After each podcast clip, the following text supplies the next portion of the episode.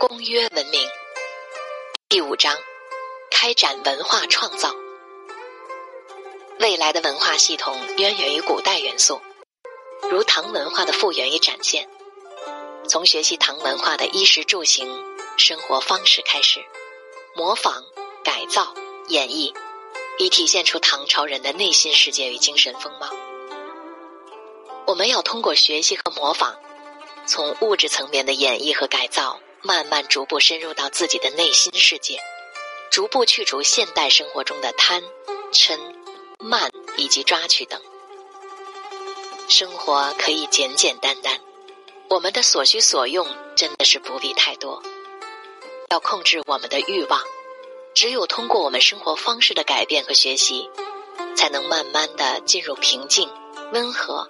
朴实、典雅、自在的生活常态。所以，把唐文化学好并做精做好，达到一定深度，是我们未来文化建设的着重点。然后在全国发展和复制，这是我们文化建设的主要思想理念。接下来，我们会有更精细化的唐文化知识梳理和演绎，逐渐变成我们生活的一部分。一言一行，一笑一颦，皆是学习和修心的体现。同学们通过学习唐文化，会让自己的生活节奏放慢，让心性变得越来越平静柔和。我们期待着，开启和运用女性之柔软的阴性能量，并把同学们的实践过程传达给全世界所有的女性。当然，不止学习唐文化。还要学习和传承宋文化，学习宋朝人的朴实智慧，体会宋文化的底蕴，一步步往深处走，边学边做，在体悟与运行的过程中，慢慢修掉我们的贪嗔痴慢疑，去掉各种习气，实现文化思想与理念上真正的返璞归真。文化乃是我们扎根深耕。向内求索的基石和铺垫，也是创造和改变整个社会的着力点。文化会在整个人类物质文明层面展现，能推动整个社会以最快速度发展，并且是盛世的重要延续。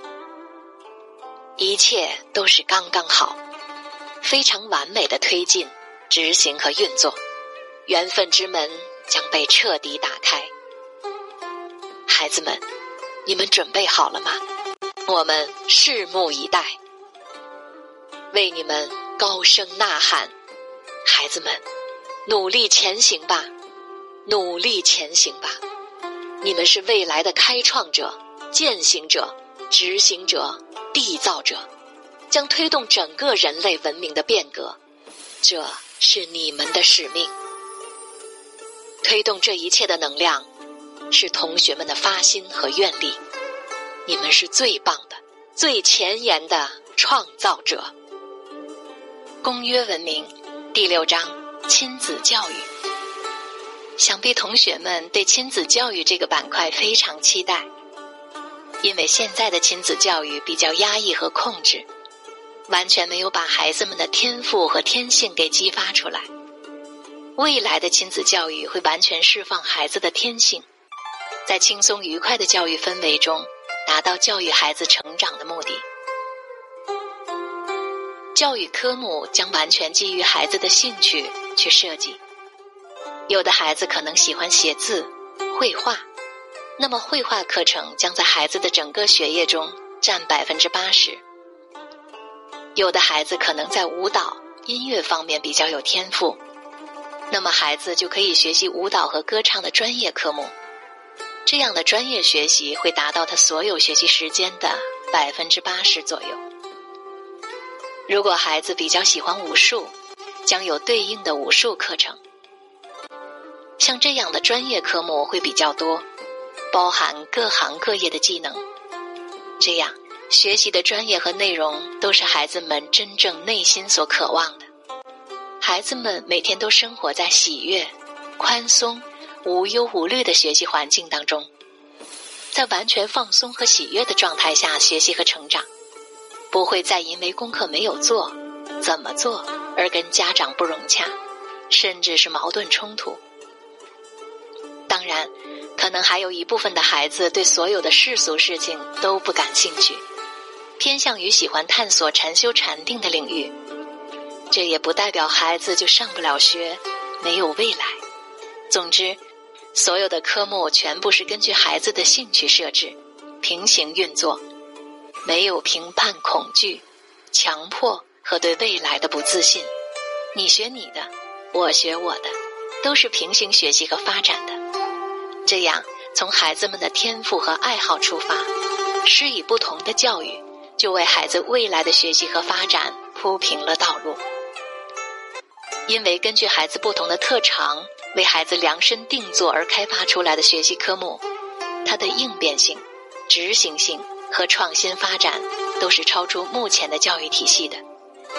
父母们不再忧虑孩子的学习成绩，担忧孩子的未来，也不再会陷入攀比、忧虑、焦灼的生活状态中，而是完全接受和理解，陪同孩子生活、学习、锻炼、成长。未来，孩子们共同的特征就是爱笑、自信、开放、有爱。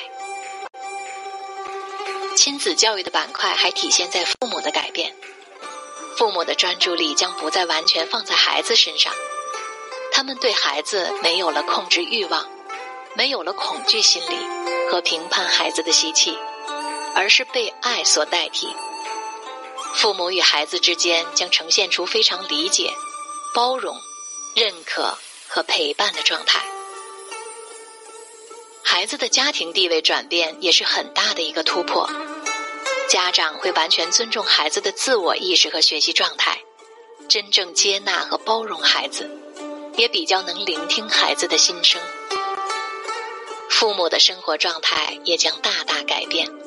会有更多时间陪着孩子一起学习、游玩和成长，而且这些发生都是潜移默化、润物细无声的。